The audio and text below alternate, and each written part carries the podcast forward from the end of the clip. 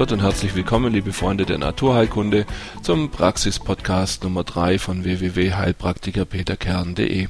Heute am zweiten Weihnachtsfeiertag habe ich ein bisschen Zeit.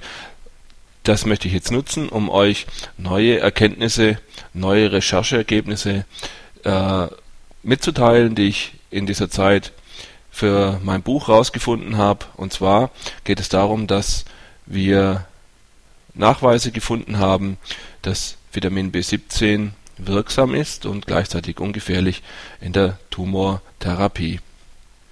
Ja, da geht es darum, wir haben zum Beispiel einen Bericht von der BBC äh, vom 6.9. im Jahr 2000, der überschrieben ist mit Cyanid nimmt Krebs ins Visier. Wissenschaftler nutzen Cyanid, um Tumoren anzugreifen. Sie haben ein zweistufiges Medikament getestet, welches die Kraft des Cyanid nutzt, um Krebszellen im Labor abzutöten. Forscher des Imperial College in London hoffen nun, die Technologie zu verfeinern und am Patienten zu testen. Die Technik nimmt sich manche Pflanzen zum Vorbild, die Cyanid freisetzen, um sich vor Insektenangriffen zu schützen. Darunter fällt zum Beispiel auch die Cassava-Pflanze oder Maniok, Bittermandel, Hortensien usw. Alle haben ein Enzym, welches Cyanid freisetzt, wenn es in Kontakt mit einem bestimmten Zuckermolekül kommt. Diese Zuckermoleküle sind bei uns bekannt als cyanogene Glykoside. Das Enzym und dieser Zucker, also diese cyanogenen Glykoside, sind normalerweise getrennt voneinander und kommen nur dann zusammen, wenn zum Beispiel ein Schädling in die Pflanze reinbeißt. Und die Wissenschaftler des Imperial College haben nun das Enzym noch manipuliert und an einen Antikörper, an einen Krebsantikörper gebunden und äh, versuchen über diese Art und Weise, also ein zielgenaues Einsetzen des Enzyms zu erreichen. Und dann injizieren diese Wissenschaftler einen zweiten Stoff, der eben dieses cyanogene Glykosid enthält. In diesem Fall war das das Linamarin, aber das, was wir unter Vitamin B17 verstehen, nämlich das Amygdalin, ist diesem Stoff eng verwandt und die Wirkung ist die gleiche. Ja, und das Interessante ist, dass also diese Wissenschaftler in London das durchaus erreicht haben, ich lese das gerade mal vor, ein kleines Zitat, das Enzym, das wird im Körper zirkulieren und sich nur im Tumor anreichern und so alle anderen Bereiche unberührt lassen. Der zweite Schritt ist dann die Injektion des zuckerhaltigen Medikaments, welches dann im Körper zirkuliert, jedoch nur im Bereich des Tumors. Wo sich das Enzym befindet, wird sich das Cyanid entfalten. Ja, wenn wir das jetzt hören, dann ist uns völlig klar, dass eine Technik hier angewandt wird, die Leute wie Dr. Krebs und all die anderen Väter dieser Therapie schon vor ungefähr 60, 70 Jahren postuliert haben und auch mit Erfolg eingesetzt haben.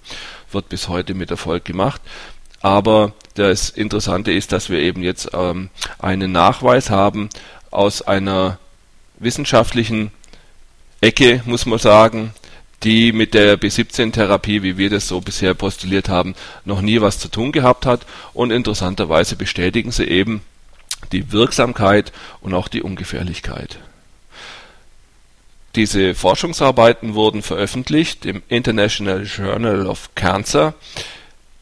Ja, das war das Heft 99, Teil 1 im Jahr 2002 und zwar unter dem Titel Antibody Guided Enzyme Therapy of Cancer Producing Cyanide Results in Necrosis of Targeted Cells.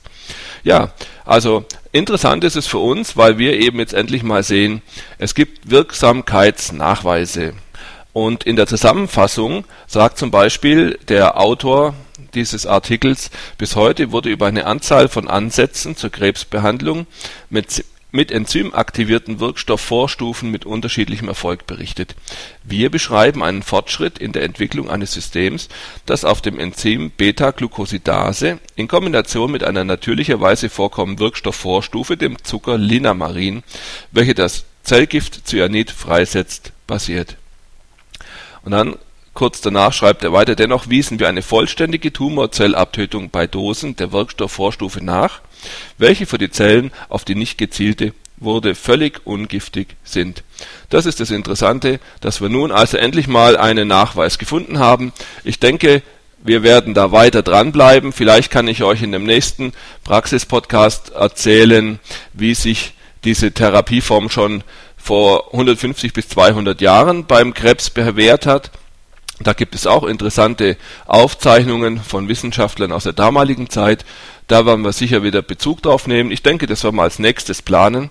Wenn ihr weitere Informationen sucht, die findet ihr nicht nur auf meiner Internetpräsenz www.heilpraktikerpeterkern.de, jeweils mit einem Minus zwischen den Worten, sondern ihr bekommt auch weitgehende Informationen auf meiner speziellen Seite